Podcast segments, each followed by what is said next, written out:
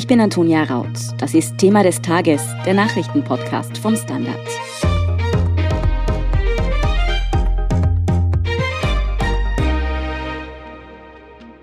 Wird es ein weiterer Sommer voller Sperrstunden, komplizierter Personenobergrenzen und Kontaktbeschränkungen oder kommen endlich die lang ersehnten Öffnungen? Die Bundesregierung hat auf diese Frage heute eine ziemlich erfreuliche Antwort geliefert.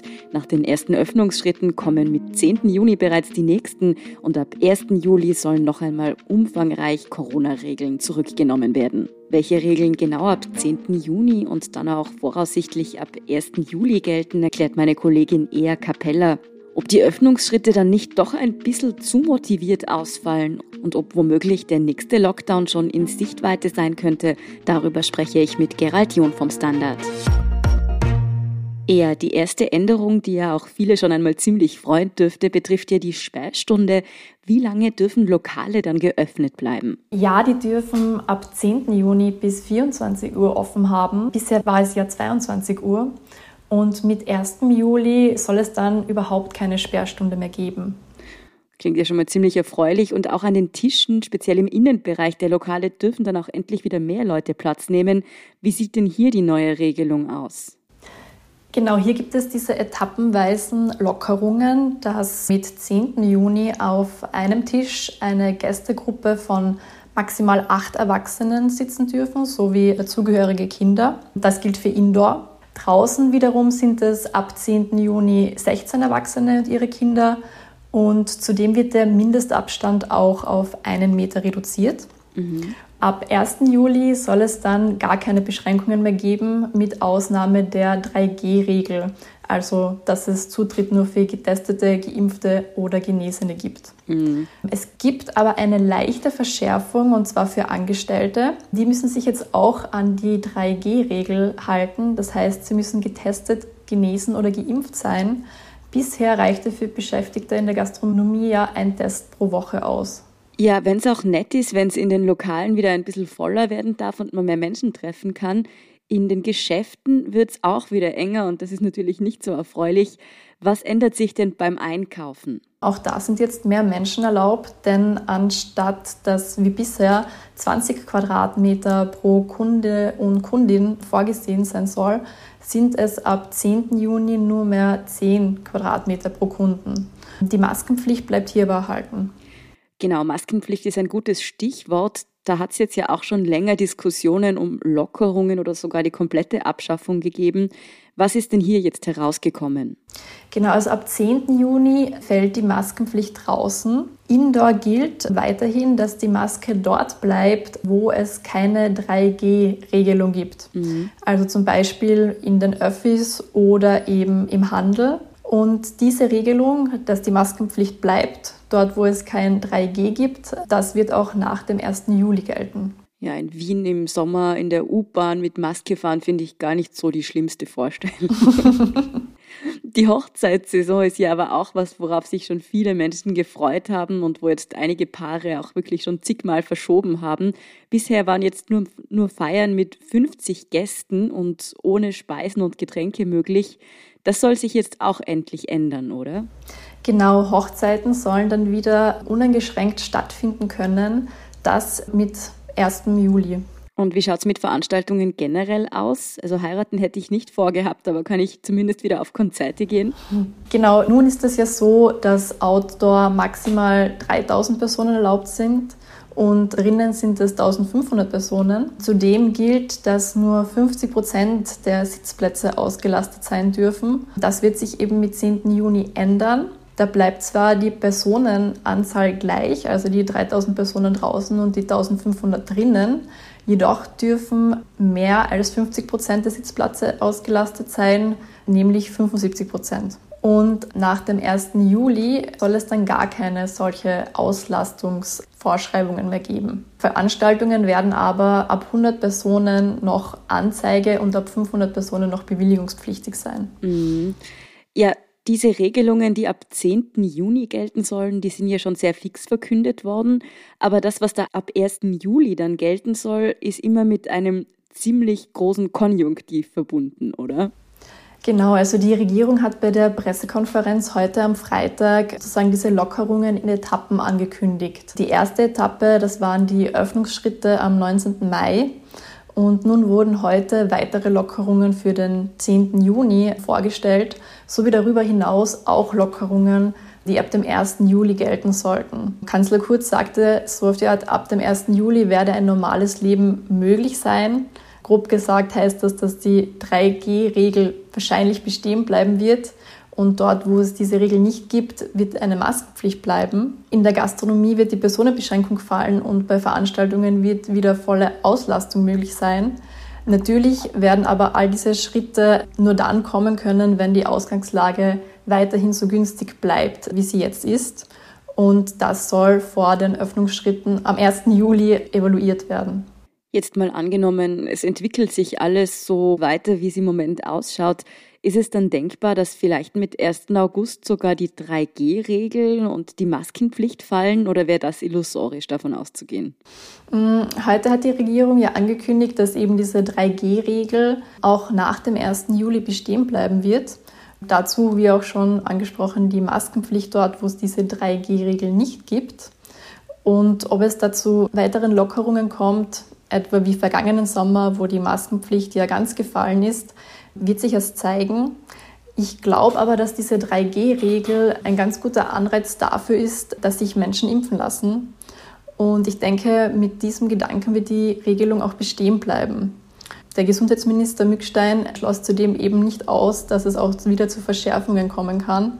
Das ist jetzt nämlich ganz wichtig zu bedenken, dass es darum geht, dass wir eben diese gute Ausgangslage, die wir jetzt haben, dass die bestehen bleibt und dass wir auch schon ein Auge auf die Entwicklungen im Herbst dann haben. Ja, trotz allem ist das, was die Regierung heute verkündet hat, schon ein sehr, sehr großer Katalog an Öffnungen, vor allem auch in Hinblick auf 1. Juli natürlich. Aber das, was heute da jetzt präsentiert wurde, das hat sich über die letzten Tage ja schon abgezeichnet.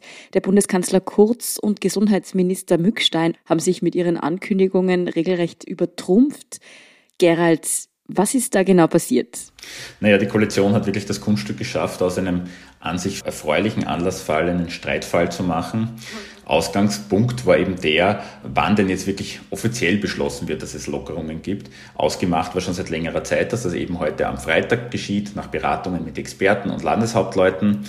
Aber dann hat er vor einer Woche schon, eine Woche zuvor, der Bundeskanzler in Tirol ein bisschen was ausgeplaudert. Er hat zwar keine Details genannt, aber er hat gesagt, er kann jetzt schon bestätigen, dass es Lockerungen geben wird.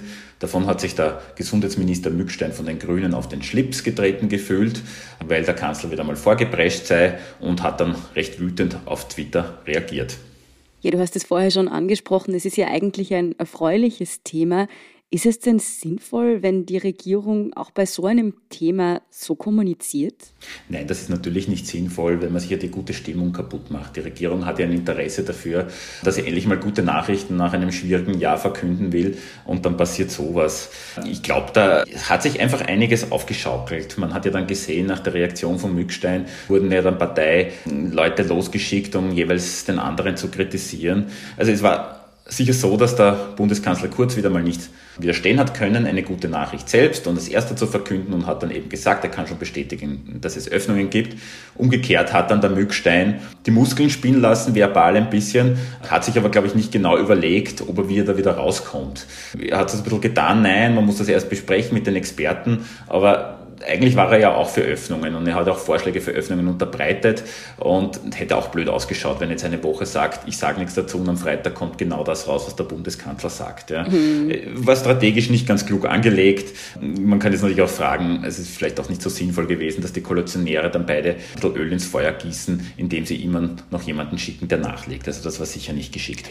Ja, dass jetzt ausgerechnet der 10. Juni als großer Öffnungstag angepeilt wurde, das hat ja, vermute ich doch, auch mal ein bisschen was mit der Fußball-EM zu tun, oder? Die ja genau um dieses Datum losgeht. Ja, wenn man dem Herrn Vizekanzler heute bei der Präsentation der Öffnungspläne zugehört hat, dann könnte man wirklich diesen Eindruck, mhm. der Werner Kogler, der ja auch Sportminister ist, hat ja auch in, wahrscheinlich auch in persönlicher Vorfreude gesagt, jetzt kann man sich die Fußball-WM bei seinem Lieblingswirten ganz problemlos anschauen.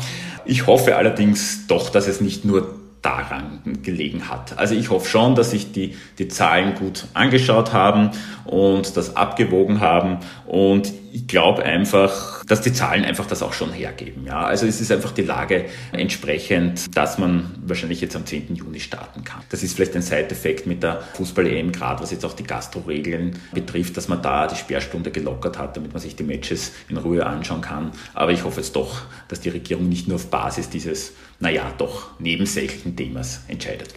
Viele haben sich da ja spontan die Frage gestellt, ob es nicht genau andersrum eigentlich sagen wir mal, logischer wäre, so ein Großereignis vielleicht noch abzuwarten, bis man eben dann weitere Öffnungen verkündet. Ich denke da einfach daran, dass natürlich um so ein Großereignis herum die Menschen sich erst recht treffen wollen und vielleicht auch der ein oder andere Wirt beim Kontrollieren nicht ganz so genau ist, wenn gerade die zweite Halbzeit losgeht. Ja, sicher. Also ich meine, äh, beim Kontrollieren sind die Wirten äh, unter anderem jetzt auch schon nicht so genau, bevor, der, mhm. bevor die Fußball-EM überhaupt losgegangen ist. Das weiß ich zumindest aus eigener Erfahrung. Mhm. Also theoretisch ist das sicher richtig. Wenn man ganz sicher sein wollte, dann hätte man noch nach der EM gewartet. Auf der anderen Seite, das ist ja auch kein Selbstzweck. Es hat ja keinen Sinn, die Leute sinnlos zu quälen. Und wenn man sich jetzt einfach die Zahlen anschaut, dann schauen die doch relativ entspannt aus. Also wir haben eine Inzidenz unter 50, also österreichweit deutlich auch im Spitzenland, im Negativen Vorarlberg ist sie unter 100. Und was noch wichtiger ist, die Lage in den Intensivstationen ist weit weg von dramatisch jetzt. Also laut den AGES-Zahlen sind 10 Prozent der Intensivstationen der Betten dort mit Corona-Patienten belegt und die kritische Grenze ist irgendwie 33 Prozent. Also die Lage ist einfach so entspannt, dass es momentan so aussieht, dass das verkraftbar ist, trotz Fußball. Mhm. Sehen das die Expertinnen und Experten denn auch so oder haben da einige schon Bedenken geäußert?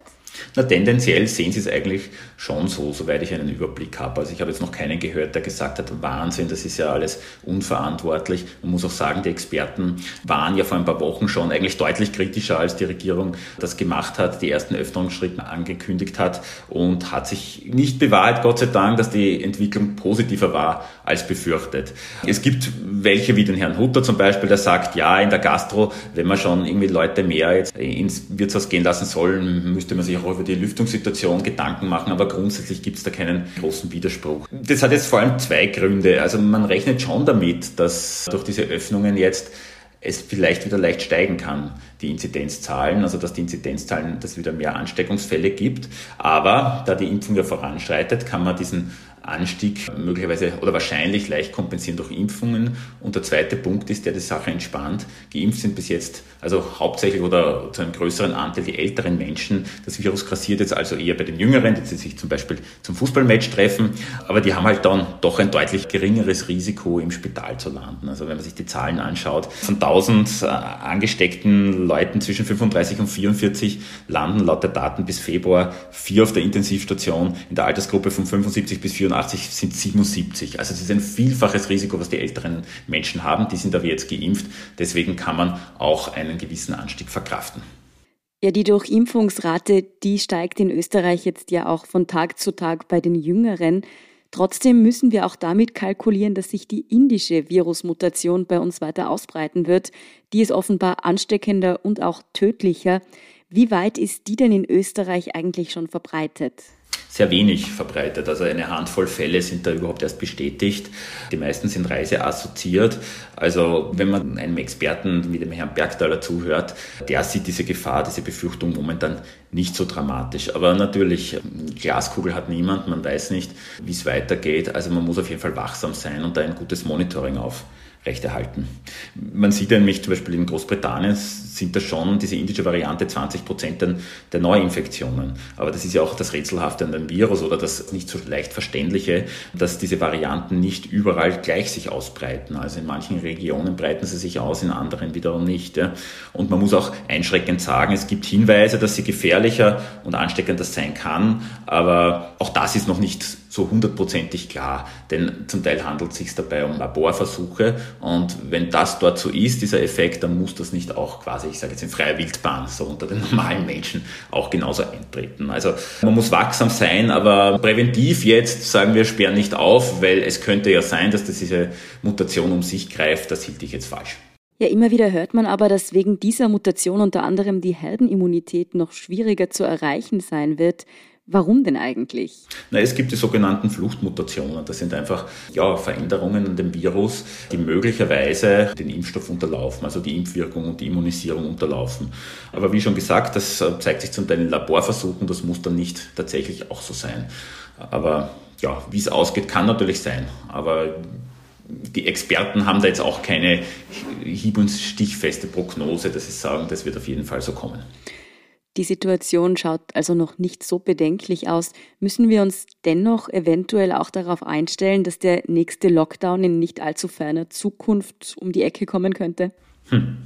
In die Zukunft kann ich, wie gesagt, nicht schauen, aber aus heutiger hm. Sicht würde ich sagen, nein. Also ein Lockdown, finde ich, zeichnet sich nicht ab nach all dem, was ich jetzt von Experten weiß. Experten sagen zwar allerdings schon, es kann schon sowas wie eine Welle kommen wieder im Herbst oder es gibt sogar eine Studie, über die wir im Standard auch berichtet haben, die rechnet sogar damit, dass eine kleinere Welle kommt. Das hängt einfach mit den Impflücken zusammen. Es lassen sich nicht alle Menschen impfen. Es gibt Hinweise, dass die Impfung bei chronisch kranken Menschen weniger stark impft. Da muss man auch schauen, wie weit möglicherweise der Impfschutz schon abnimmt im Herbst bei manchen Leuten und dann, wie wir schon besprochen haben, die Unsicherheit der Mutationen.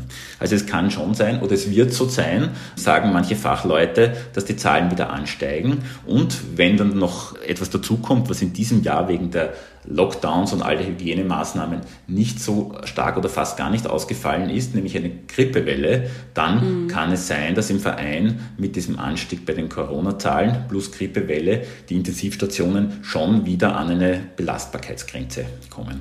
Allerdings, diese Studie, über die ich da berichtet habe, der Autor geht dann, einer der Autoren geht dann davon aus, dass es wohl nicht Lockdowns brauchen wird, aber es wird Maßnahmen brauchen, zum Beispiel Maskenpflicht, dass man die wieder ausweitet auf bestimmte Bereiche äh, oder auch bei Großveranstaltungen die Bremse anzieht und die wieder reduziert. Ja, trotzdem, der Blick in die nahe Zukunft, speziell auf den Sommer, schaut ja mal ziemlich positiv aus. Vielen Dank, Gerald John und Ea Capella, für diesen Überblick. Bitte. Wir sind gleich zurück. Guten Tag, mein Name ist Oskar Bonner. Wenn man in stürmischen Zeiten ein wenig ins Wanken gerät, den eigenen Weg aus den Augen und die Orientierung verliert, dann ist es sehr hilfreich, wenn man etwas hat, woran man sich anhalten kann. Der Standard, der Haltung gewidmet. Jetzt gratis testen auf Abo der Standard.at. Und hier ist, was Sie heute sonst noch wissen müssen. Erstens, die Wirtschafts- und Korruptionsstaatsanwaltschaft erhebt Anklage gegen den niederösterreichischen FPÖ-Landesrat Gottfried Waldhäusl. Auch eine Landesbeamtin ist angeklagt. Waldhäusl wird unter anderem Amtsmissbrauch vorgeworfen. Es geht um die Verlegung jugendlicher Asylwerber nach Drassenhofen im November 2018. Damals hatte Waldhäusl die Jugendlichen hinter Stacheldraht in einem von Securities bewachten Quartier unterbringen lassen. Und das, da sie angeblich notorische Unruhestifter seien sein. Nach heftiger Kritik wurde die Einrichtung nach nur wenigen Tagen wieder geschlossen. Erst vor kurzem hatte das Landesverwaltungsgericht Niederösterreich im Fall eines Flüchtlings entschieden, dass die Unterbringung in Drassenhofen rechtswidrig war. Waldhäusl selbst bestreitet die Vorwürfe, für ihn gilt die Unschuldsvermutung. Zweitens, seine Studentin erhebt Diskriminierungsvorwürfe gegen die Polizei in Wien. Polizisten sollen einen antisemitischen Vorfall ignoriert und dem Opfer die Mitschuld an dem Vorfall gegeben haben. Die junge Frau war nach eigenen Angaben in der U-Bahn von Männern attackiert worden. Als sie den Übergriff meldete, sollen die Beamten von einer Provokation gesprochen haben. Außerdem hätten die Beamten gemeint, es handle sich um gar keinen Antisemitismus, da die junge Frau Judaistik-Studentin aber keine Jüdin sei. Das Innenministerium hat nun Untersuchungen eingeleitet. Und drittens, zum ersten Mal hat ein Transgender-Model die Castingshow Germany's Next Topmodel gewonnen. Die 23-jährige Alex holte am Donnerstagabend den Sieg in der TV-Show mit Heidi Klum. Dass die Kölner Studentin das Finale für sich entscheiden konnte, passt zur 16. Staffel von Germany's Next Topmodel. Für diese waren nämlich die Rahmenbedingungen stark adaptiert worden. Die Sendung hatte sich Diversity, also Vielfalt, auf die Fahnen geschrieben. Mehr dazu und die aktuellsten Informationen zum weiteren Weltgeschehen finden Sie wie immer auf der Standard.at. Um keine Folge von Thema des Tages zu verpassen, abonnieren Sie uns bei Apple Podcasts oder Spotify. Unterstützen können Sie uns mit einer 5-Sterne-Bewertung und vor allem, indem Sie für den Standard zahlen. Alle Infos dazu finden Sie auf abo.derstandard.at. Und wenn Ihnen unsere Arbeit gefällt, dann schreiben Sie uns gerne eine nette Rezension. Verbesserungsvorschläge und Themenideen schicken Sie uns am besten an podcast.derstandard.at. Danke für Ihre Unterstützung. Ich bin Antonia Raut. Baba und bis zum nächsten Mal.